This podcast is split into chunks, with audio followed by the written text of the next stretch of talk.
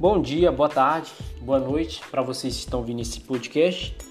É, aqui quem vos fala é Roberto. Venho aqui hoje trazer dois assuntos, que é a geometria da arquitetura e a gestalt. Inicialmente, a arquitetura trabalhava somente com a geometria simples, que é o triângulo, o círculo e o quadrado. E com o passar do tempo, é, teve a evolução né, de todo esse processo, onde descobriu novas formas geométricas de se trabalhar. E nisso ficou comprovado que a arquitetura e as construções não se, não se baseavam somente em linhas retas, e sim que a geometria estava presente em toda e qualquer forma encontrada na, na arquitetura e na construção.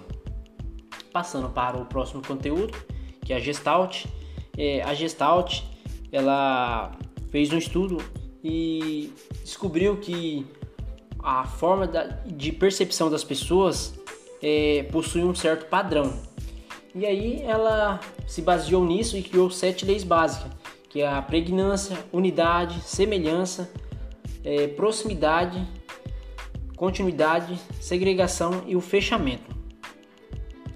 E todas essas leis dela é, foi uma forma de ela é, destacar como é que as pessoas conseguem visualizar o que está exposto aos seus olhos, como ela consegue entender e compreender as figuras é, apresentadas é, aos, aos, seus olhos.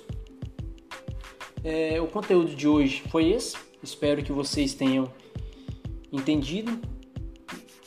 E foi isso que eu tenho que passar para vocês. Obrigado. Tenham uma boa tarde, um bom dia e uma boa noite.